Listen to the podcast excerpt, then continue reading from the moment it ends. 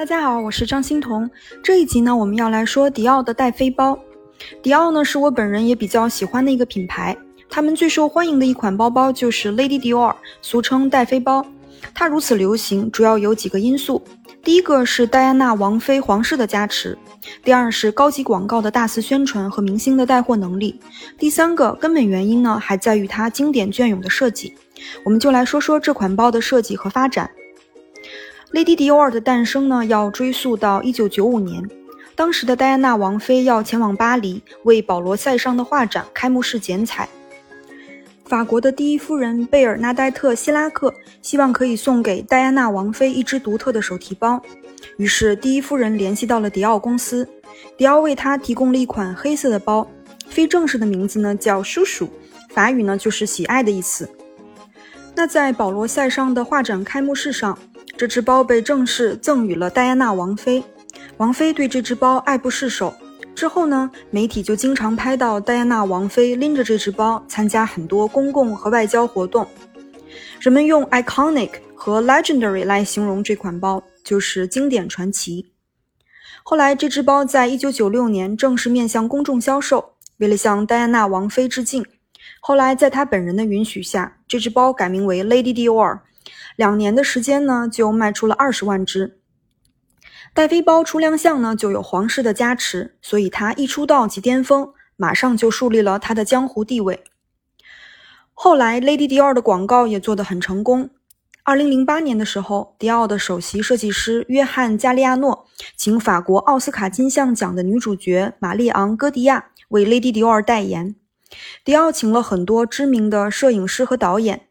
拍摄了许多戈迪亚拿着带飞包的照片和影片，戈迪亚的形象也成了带飞包的代名词。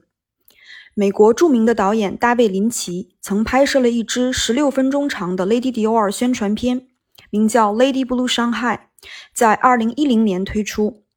影片的开始是夜幕中的上海外滩，天空是幽静的深蓝色，配乐呢有那么一丝神秘诡异的气息。这时候，蹬着高跟鞋的戈迪亚出现在上海一座酒店里。他循着音乐走进自己的八一五号房间，正在翻动音箱的时候，突然后面一阵电光，一只深蓝色的 Lady Dior 包出现在他的眼前，包口的地方还不断发出亮光和白烟。戈迪亚惊慌失措。后来呢，上来了两名黑衣保安。一番问话之后，戈迪亚回忆起说，他吃午饭的时候。看到东方明珠电视塔，想着那句诗“大珠小珠落玉盘”，突然感觉他好像曾经来过这里，好像曾经身处老上海，看到古旧的建筑、狭窄的楼梯，听到老上海的音乐。这个时候，画面跳转到戈迪亚和一个上海男子逃跑的情景，画面玄幻模糊，好像是他的回忆或梦境。这个男子和戈迪亚说：“我不应该在这里，我要走了。”最后呢，他们看到了夜色中的东方明珠和广告屏幕上的 Lady Dior。男主消失，戈迪亚又回到现实中的八一五房间。他的目光再次落在这个不知从何而来的戴妃包。他凑到前面，发现包上面呢有一只蓝色的玫瑰花。最后一幕是戈迪亚将这只深蓝色的戴妃包拥入了怀中。这个短片呢，很有大卫林奇的诡异的风格。它已经不是一个广告了，将戴妃包塑造成了一个有历史、有故事的神秘的存在。迪奥也非常擅长和明星合作，巩固了戴妃包在时尚界的地位。曾经有一度呢，戴妃包优雅端庄的风格好像显得有些过时了，但在迪奥新设计师玛利亚的努力下，他又重新回到时尚舞台的中央。玛利亚高举女权主义大旗，它的设计让迪奥更为年轻、随性、接地气。同时呢，它还走明星网红带货的路线，很多女明星都拿过戴妃包，比如他请宇宙第一博主法拉格尼代言了他的很多产品。迪奥和法拉格尼呢做了一个“我的戴妃包里有什么”的宣传影片，也极大的促进了迪奥的销量。那接下来我们要说回到这个包的设计本身，它的包型是规整的正方形，采用小羊皮，柔软细腻。每一只都经过工匠近百道工序手工制作。半圆形的把手上悬挂着 DIOR 四个字母的金属吊饰，并配有金属底座。包面的腾格纹称为 Canage，灵感来自一张拿破仑三世的椅子。一九四七年，Christian Dior 先生在自己的时装表演上就就用这张藤编椅招待了当天到场的贵宾。那这个设计其实呢，在上一讲关于摩尔人的装饰艺术中就有提到了。很多摩尔装饰看似纷繁，但其实它的基本构图就是这个腾格纹。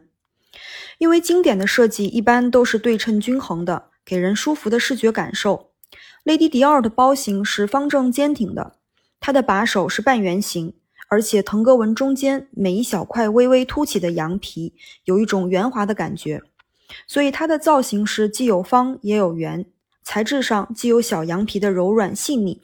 也有金属配饰的简洁利落，不会过于生硬，也不会过于柔媚，是比较适中的。它既适合高级的宴会，那私下逛街背着它也很搭配。当然，Lady Dior 的设计也在不断的发展创新，除了小羊皮，后来还逐渐推出牛皮、漆皮、鳄鱼皮、蜥蜴皮等等。它的设计也从最开始的中号五格延伸到大号七格，还有小号四格。迷你三格和微型 micro 的颜色越来越多样，有的包款还在背带和吊饰上做文章，甚至除掉腾格纹换上印花图案。与此同时，还推出了拼接款、刺绣款、磨砂款、帆布款、缎面水晶款等等，极大的丰富了 Lady Dior 的可能性。Lady Dior 还和艺术家展开了 Dior Lady Art 的艺术合作项目。邀请来自世界各地的艺术家进行创作，推出联名包款。比如说，Angelababy 曾经拿过的一款美国先锋艺术家 John Giorno 设计的 Lady Dior，它的包面和把手都是彩虹色的，上面印着他写的一句诗：“You got to burn to shine”，意思是你要尽情燃烧才能光彩夺目。包的两面都印有这句话，一面的字是黑黑色的，一面是不透明的白色的。还有一位南非艺术家的设计也很特别，阿提帕特拉鲁加，他用刺绣和串珠装饰，营造出浮雕效果。一款设计的包面上是珠子构成的非洲人脸，就是设计师自己的脸。它的包面的底上隐约还是可以看到一点腾格纹，但是线条很粗犷，好像是画刷画上去的一样。装饰采用了各种材质，有珠子、水晶等。它的第二个设计的包面上是扇形的连续图案，一直延伸到包的两侧。扇形的边边点缀着金色，它的金属构件呢也熠熠发光。这两个作品都非常的珠光宝气，色彩是很热情奔放的，充满了生命力。最后还要提到的一款艺术家限量款是法国艺术家玛格丽特·休谟设计的，它采用 3D 打印，整个包是不规整的波浪形，仿佛来自一个不同的时空。既有大理石的雕塑感，也有面料褶皱的质感。当然，这种形状的包肯定是装不了啥东西，基本呢就是一个艺术品。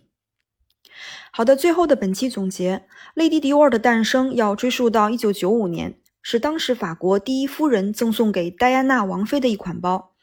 王妃对她爱不释手，后来经过众多明星和广告宣传，奠定了 Lady Dior 崇高的江湖地位。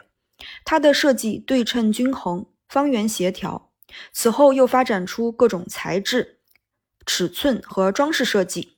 Lady Dior 还和艺术家展开 Dior Lady Art 的艺术合作项目，邀请来自世界各地的艺术家进行创作，推出联名包款，将手提包做成了艺术品。